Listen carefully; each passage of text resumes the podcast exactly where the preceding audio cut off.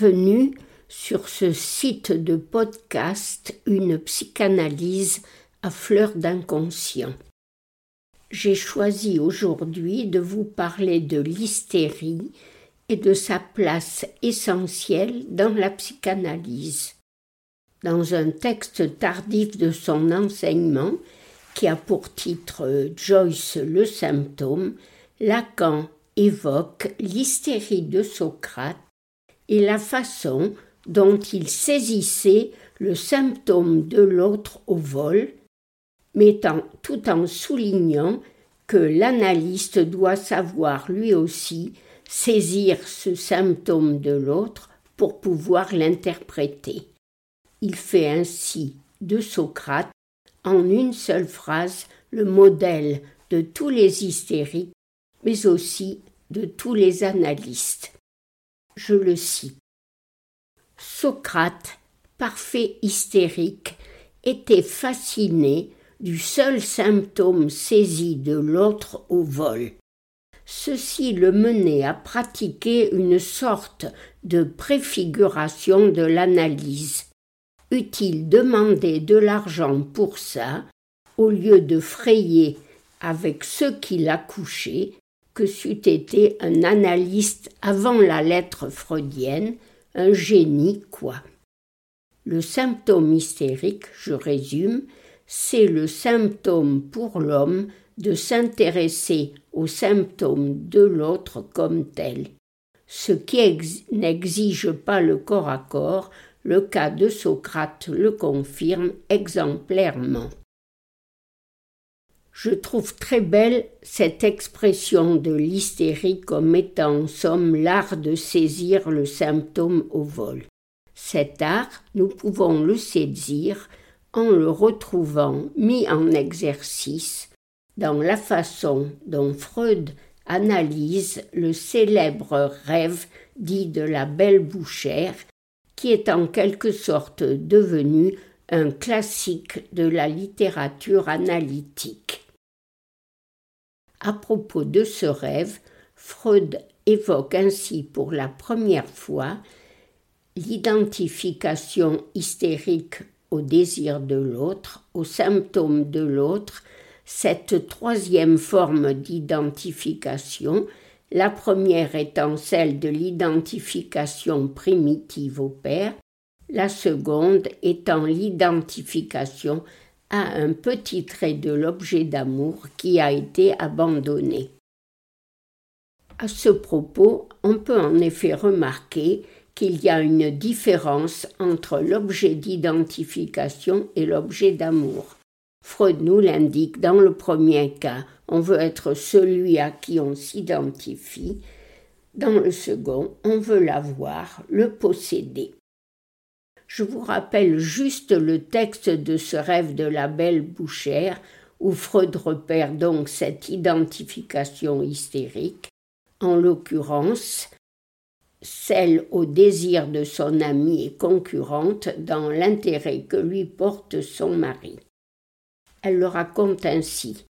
Je veux donner un dîner, mais je n'ai pas d'autre chose en réserve qu'un peu de saumon fumé. Je pense à aller faire des courses, mais je me souviens que c'est dimanche après-midi et que tous les magasins sont fermés.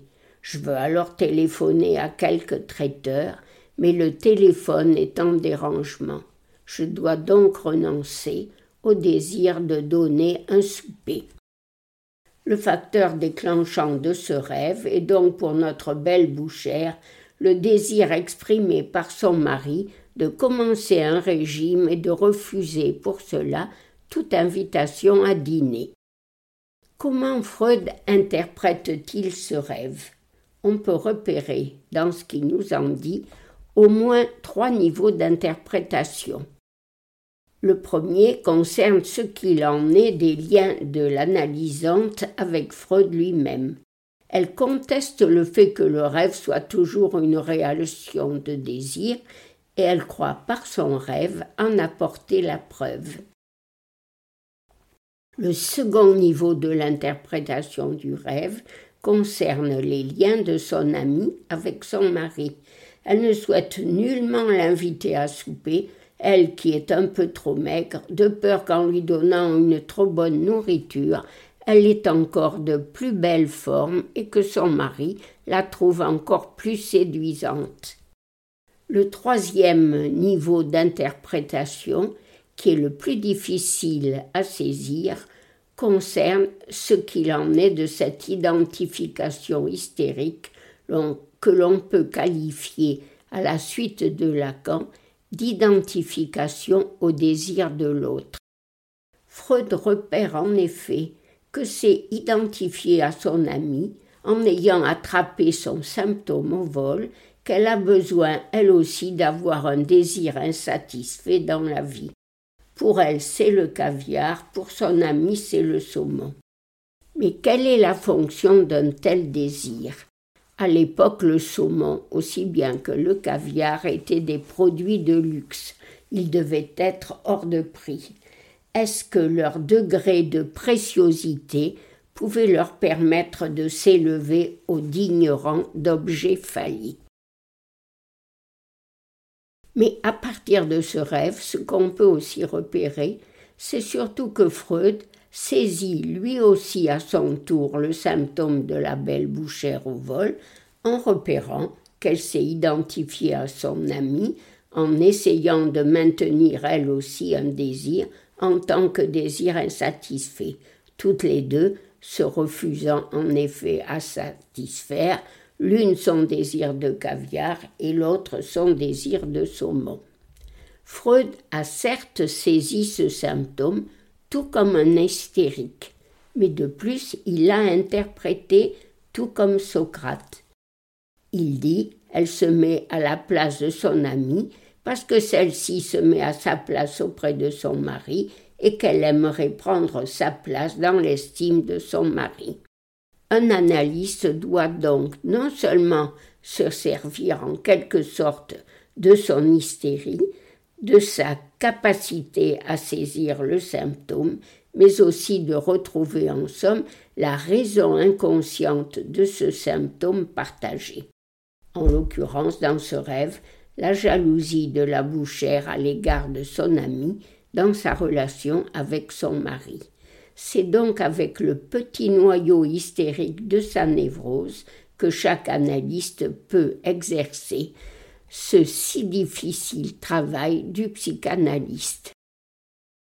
J'irai peut-être relire très vite le banquet de Platon et le célèbre dialogue de Socrate et d'Alcibiade pour retrouver en quoi Socrate, ainsi nommé premier analyste mythique, avant même l'invention freudienne, par son art de saisir le symptôme de l'autre au vol. Je laisse ainsi la question ouverte sur le fait que Socrate, pour être ce premier analyste mythique, aurait dû faire payer ceux qu'il a couchés au lieu de discourir avec eux à longueur de temps ou d'être leur amant. L'évocation des dialogues de Platon est en effet une surprenante approche de la question de l'argent dans l'analyse. En attendant, est-ce que cette approche de l'hystérie dans l'analyse n'illustre pas et magistralement, je trouve, ce qu'affirmait Lacan, que l'interprétation doit être preste pour satisfaire à l'entreprise et que cet art d'attraper le symptôme de l'autre au vol est en effet condition de son interprétation possible et surtout de son efficacité. C'est ainsi que le petit noyau hystérique de la névrose de l'analyste se trouve mis à l'honneur dans chaque analyse. thank you